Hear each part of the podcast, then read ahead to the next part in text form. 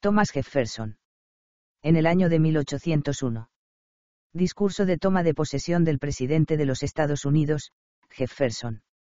Ciudadanos. Llamado a cumplir con los deberes de primer jefe del poder ejecutivo de nuestra patria, me aprovecho de la presencia de muchos de mis conciudadanos que aquí veo, para darles mis más expresivas gracias por el favor que han tenido a bien hacerme, para declarar sinceramente que estoy convencido de que el cargo que hoy se me confía es muy superior a mis talentos, y que solo puedo considerarlo con aquella inquietud, y terrible presentimiento que justamente inspiran la grandeza del empleo, y la pequeñez de mis facultades intelectuales.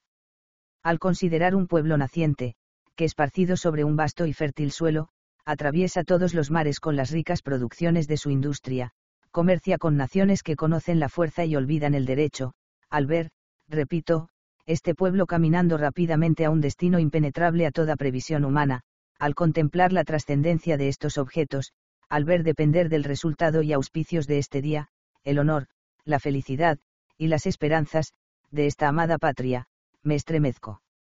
Y me anonado ante la magnitud de la empresa. Francamente desesperaría del excito, si la presencia de muchos que aquí veo, no me recordase que en las otras dignidades establecidas por nuestra Constitución encontraré recursos de sabiduría, virtud, y celo, con quienes puedo contar en todo lance y dificultad. A vosotros pues, señores, que estáis encargados de las soberanas funciones de la legislación, y a todos nuestros asociados, a vosotros me vuelvo con toda confianza, imploro vuestras luces y consejos, para que me ayudéis a guiar con seguridad, la nave en que estamos embarcados en medio de los conjurados elementos de un mundo agitado.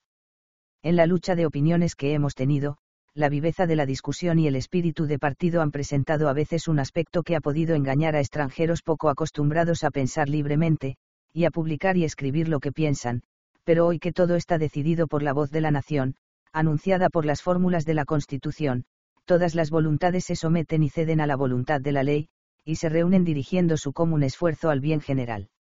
Debemos también tener presente este sagrado principio, que aunque la voluntad de la mayoría deba en todos casos prevalecer, esta voluntad debe ser racional para ser justa, que la minoría posee derechos iguales, que iguales leyes deben proteger, y que no pueden violarse sin incurrir en el crimen de opresión.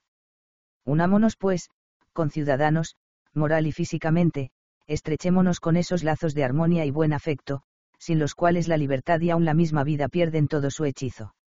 reflexionemos que habiendo desterrado de nuestra patria, esa intolerancia religiosa, que en la serie de los siglos ha costado al género humano tantas lágrimas y tanta sangre, habríamos ganado muy poco, si dexáramos subsistir entre nosotros esa intolerancia política tan tiránica como criminal, sola capaz de engendrar atroces y sangrientas persecuciones. Mientras el antiguo mundo estaba entregado a las convulsiones, y conmovido con los agonizantes transportes del hombre furioso que en medio del estrago y desolación buscaba su perdida libertad, no es extraño que llegase hasta estos pacíficos países el ruido de la agitación, que el peligro hiciese más impresión sobre unos que sobre otros, y que hubiese diferencia de opiniones sobre los medios de conservar la seguridad pública, pero una diversidad de opinión no constituye una diversidad de principios, hemos dado diferentes nombres a hermanos que convienen en un mismo principio. Nosotros somos todos republicanos, todos federalistas. Si hay algunos entre nosotros que formen votos por la disolución de esta unión, y deseen ver mudadas las formas republicanas, dexémoslos vivir pacíficamente entre nosotros para que sirvan de prueba irrefragable, de la seguridad con que se puede tolerar, el error de opinión en un país en donde libremente lo puede impugnar la razón. Sé que muchos hombres honrados piensan que no puede ser fuerte un gobierno republicano, y que el nuestro no lo es bastante pero en la marea llena de tan feliz ensayo abandonaría el ilustrado patriota este gobierno que tan enérgicamente ha protegido hasta aquí su libertad, por el teórico y fantástico temor de que este gobierno, que ofrece al mundo las más lisonjeras esperanzas, no pueda conservarse por falta de vigor y de fuerza. No lo creo, pienso al contrario, que es el gobierno más fuerte del mundo, el único en donde el hombre a la voz legal de la patria quiera volar baxo el estandarte de la ley para repeler toda violación del orden público, como lo haría en defensa de su propiedad particular. Dícese siempre que el hombre no puede gobernarse por sí mismo. ¿Cómo pueden entonces estos mismos hombres encargarse del gobierno de sus semejantes? ¿Acaso para mandarlos han baxado del cielo ángeles en figura de reyes? Que la historia responda a esta cuestión. Sigamos con valor y confianza nuestros principios republicanos y federales, conservemos nuestra adhesión y unión al gobierno representativo. Felizmente separados por la naturaleza y por un vasto océano, de las llamas devoradora que consumen a una parte del globo, dotados de bastante elevación de alma para no someternos a la degradación de otros pueblos, poseedores de un vasto y hermoso suelo, bastante grande para nuestros descendientes hasta la milésima generación, penetrados del justo conocimiento de la igualdad de nuestros derechos, acostumbrados a gozar del uso de nuestras propias facultades, de los beneficios de nuestra industria individual, del honor y homenaje que tributan nuestros ciudadanos al mérito de las acciones, y no a la casualidad del nacimiento, ilustrados por una benigna religión, que aunque profesada y practicada en diversas formas tienen todas por objeto inspirar la virtud, la probidad, la verdad, la templanza, la gratitud, y el amor del próximo, adoradores de una divina providencia que manifiesta en sus disposiciones su deleite en promover en este mundo la suerte del hombre, ofreciéndole en él otro mayor felicidad.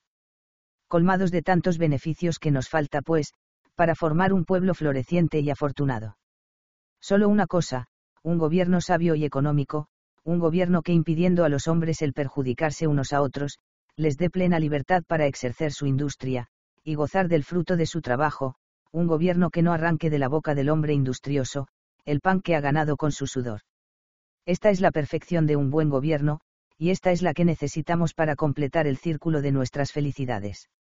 Al entrar, oh conciudadanos, en el ejercicio de los deberes que encierran cuanto tenéis de más precioso e interesante, me parece natural explicaros lo que yo entiendo por principios esenciales de nuestro gobierno, y los que deben por consiguiente arreglar su administración, los circunscribiré en el más pequeño círculo que pueda, estableciendo solo principios generales, sin atender a sus restricciones. Justicia igual y exacta a todos los hombres de cualquier estado que sean, y cualesquiera que sean sus opiniones, políticas o religiosas paz, comercio y honrosa amistad con todas las naciones, sin entrar con ninguna en alianza gravosa. Protección a la plenitud de los derechos de los gobiernos de los estados, como los más adecuados a nuestros intereses domésticos, y los más firmes baluartes contra toda disposición antirepublicana. Conservación del gobierno general en toda su fuerza constitucional, esa es la ancora de esperanza de nuestra paz interior y seguridad estertor. Un cuidadoso esmero en conservar al pueblo el derecho de elección, ese es el correctivo suave y seguro de los abusos que poco a poco se van introduciendo, y que solo puede cortar después la espada de la revolución, cuando no se han preparado anticipadamente los remedios en tiempos de tranquilidad. Sumisión absoluta a la decisión de la mayoría, principio vital de las repúblicas, que no tiene más tribunal de apelación que el de la fuerza, verdadero principio vital y causa inmediata del despotismo una milicia nacional bien disciplinada que inspire confianza en tiempos de paz y también en los primeros momentos de guerra, hasta que se organice y la reemplace la tropa de Linea. Sujeción de la autoridad militar a la civil. Economía en los gastos públicos para no grabar con muchos derechos a la industria.